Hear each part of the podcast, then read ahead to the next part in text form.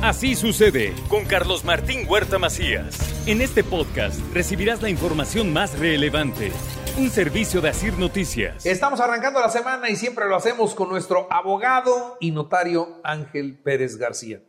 ¿Cómo estás, Angelito? Qué gusto. Hola, Carlitos. Muy buen día. Buen día a tu amable público también. Pues aquí estamos de nueva cuenta dando algunas, algunos tips importantes respecto a todos los temas notariales y patrimonio y de la familia, por supuesto, y de las personas que acuden con nosotros. Un abogado me dijo, oye, ¿por qué no me das chance de que yo también colabore? Le digo, ¿eres notario y abogado?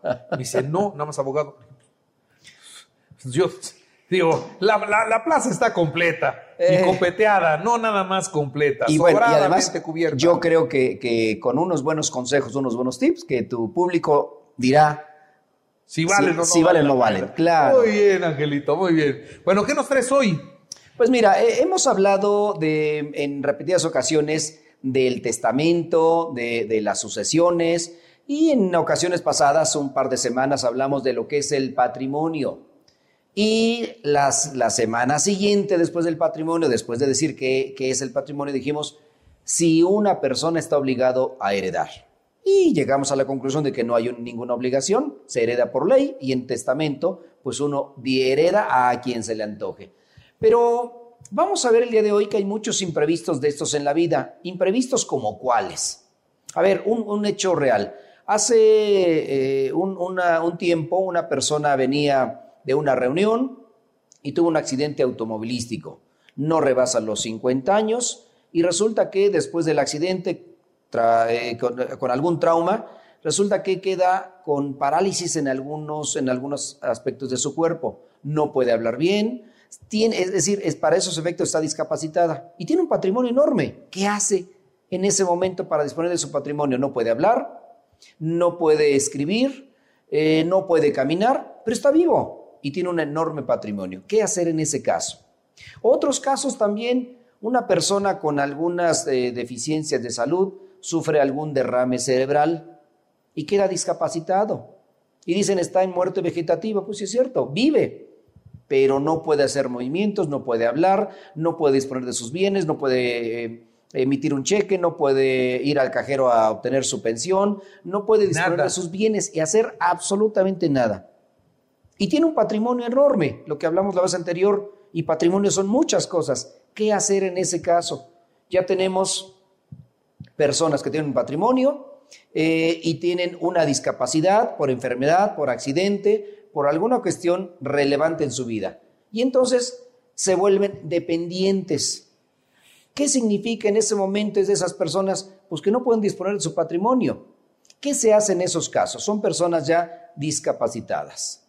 Entonces se tiene que tramitar un juicio que se llama interdicción.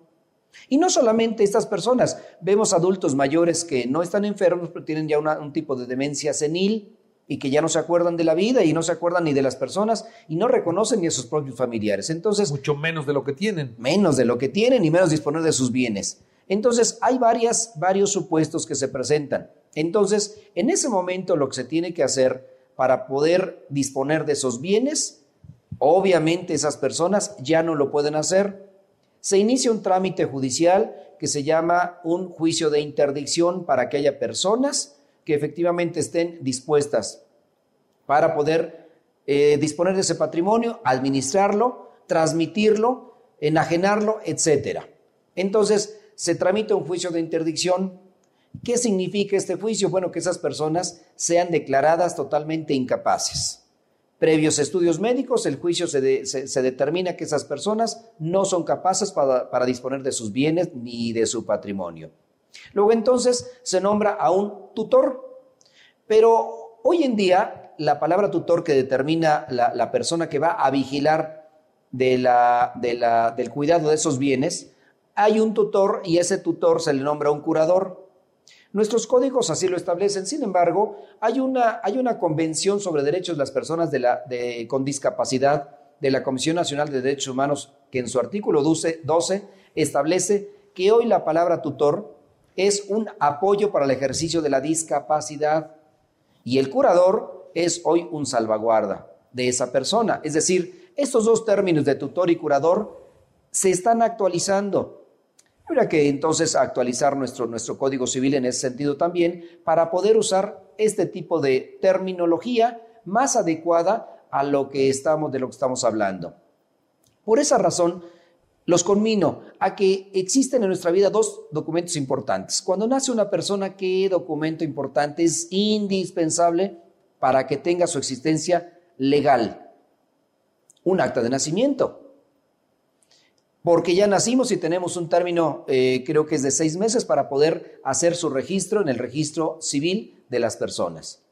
No sabemos cuándo vamos a faltar y cuándo ya no vamos a estar en este mundo, pero lo más importante es poder disponer de esos bienes. Tampoco sabemos si vamos a tener un accidente, si alguien lo provoca, lo provocamos, una enfermedad, etcétera. Entonces, esta discapacidad de la que podemos ser sujetos, creo que se puede también eh, ir eliminando los riesgos más posibles, como dejando las cosas en paz a través de un testamento a través de donaciones, a través de determinados medios que la ley establece para poder disponer de ese patrimonio que, hablamos la vez anterior.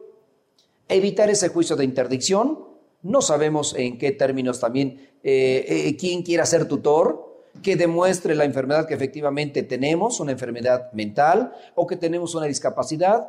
Y después de previo estudio, un juzgador va a nombrar al tutor que hoy el nombre correcto, de acuerdo a esa Convención sobre Derechos de las Personas con Discapacidad, se llama Apoyo en el ejercicio de la discapacidad y a este tutor para evitar algún dispendio, alguna malversación de, esos, de los bienes, alguna dilapidación de esos bienes, se nombra ese curador que hoy se llama salvaguarda.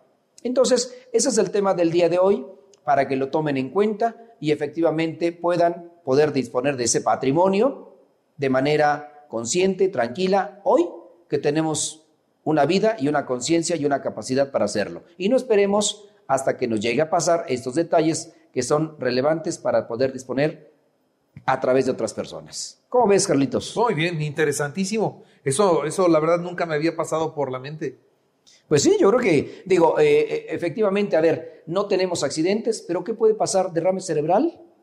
Porque las personas están diabéticas, porque tienen alguna, alguna cuestiones graves de salud y ni siquiera lo sabemos. Entonces creo que es importante llevar a cabo nuestros actos con plena capacidad, porque nos puede pasar y un accidente no es porque lo provoquemos, sino porque a veces nos los provocan. Alguna caída en el baño, un accidente en el coche. En, el, en, cualquier lugar nos puede pasar. Y creo que es importante tener en cuenta esos, esos momentos para poder llevar a cabo nuestros actos en con pleno uso de nuestras facultades mentales. Muy bien. Así es, Carlos. Angelito, como siempre, muchas gracias. Con mucho gusto para ti y para tu público. Así sucede con Carlos Martín Huerta Macías. La información más relevante, ahora en podcast. Sigue disfrutando de iHeartRadio.